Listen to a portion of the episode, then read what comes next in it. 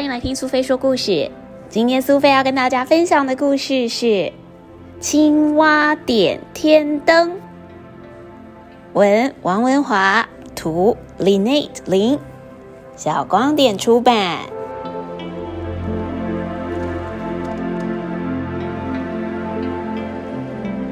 青蛙苦跟金枝是一对夫妻。正月十五日的那天，青蛙苦为了多抓几只青蛙，晚了一点回家。平常他总是要花多少钱就抓多少青蛙，但是最近不一样，因为老婆金枝怀孕了，而青蛙苦是个好爸爸，他想多赚一点钱，才能多买一点补品回家。青蛙，青蛙呀，别怪我抓你们。我家的小孩要出生了，我老婆金枝得吃多一点好东西才行啊！青蛙们也不知道到底听不听得懂，只是一路呱呱呱呱的叫个不停。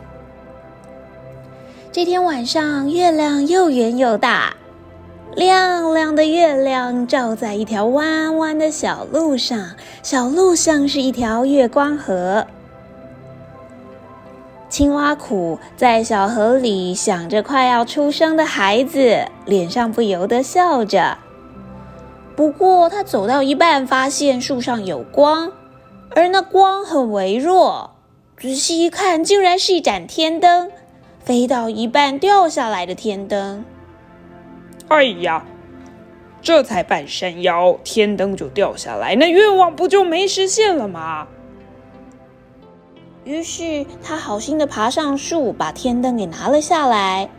那盏红色的天灯上并没有写字，只有数不清的点点，点点有大有小，却看不出来是什么意思。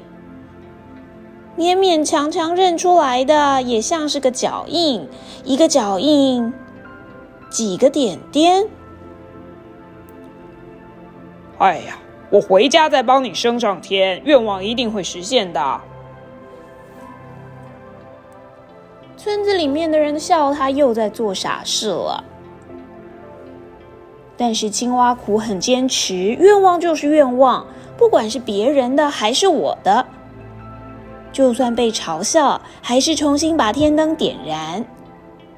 只是这盏天灯再也飞不高了，最多最多就是一层楼高。人们骂着青蛙苦。叫他把天灯看好，别让这飞不高的天灯酿成了树林大火。青蛙苦什么事情都不能做，他只能提着竹篓跟飞不高的天灯走。月亮被云遮住了，红天灯红红的灯光下，青蛙苦静静的走着。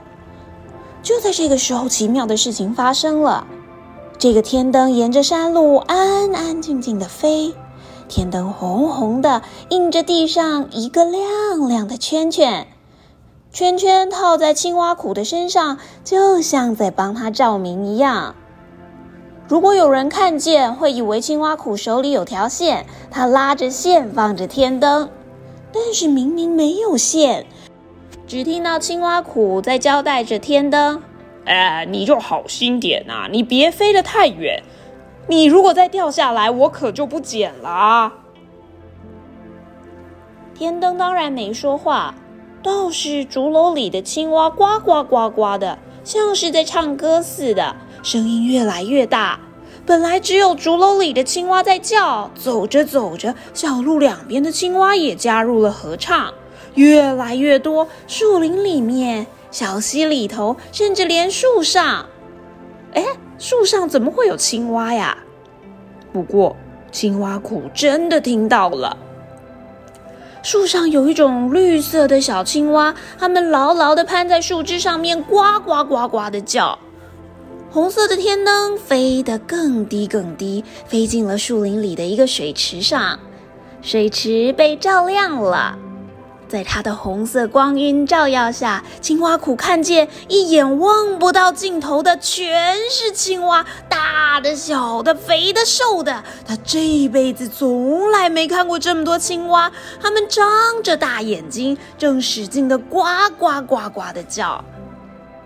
这些青蛙叫的这么整齐，听起来就像是够啦，够啦，够啦，够啦。但是究竟是什么东西够了呀？月光露脸了，照亮了水池。青蛙们拉下天灯，把脚印印在天灯上面。原来这一点一点的小点点是青蛙点的天灯。青蛙苦搔搔头说：“那你们的愿望是什么啊？”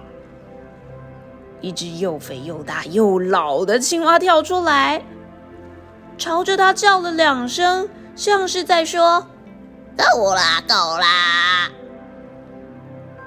这树林里的几千几百只青蛙也继续叫着：“够啦，够啦！”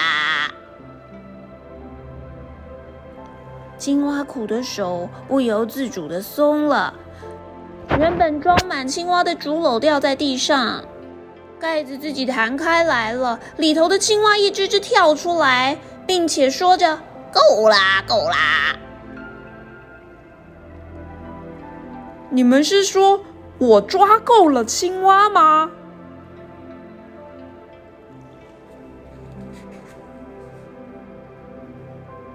对了，对了，谢了，谢了，谢了，谢了。好吧，我答应你们，从今天之后，我再也不抓青蛙了。青蛙苦一脚踩扁了他的竹篓，答应了青蛙。小朋友，你喜欢今天青蛙点天灯的故事吗？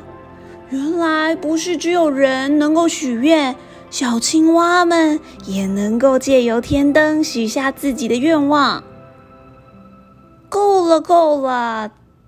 小青蛙的愿望原来就是希望抓青蛙的人青蛙苦先生能够不要再抓青蛙了，而青蛙苦先生因为看到了满坑满谷的小青蛙，决定要实现他们的心愿。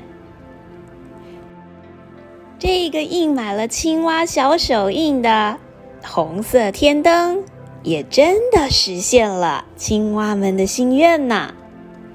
小朋友，下次如果你也到了平溪，别忘了跟家人或者朋友一起点一盏天灯，许一许你的愿望。当天灯飞上天空的时候，说不定你的愿望也会实现哦。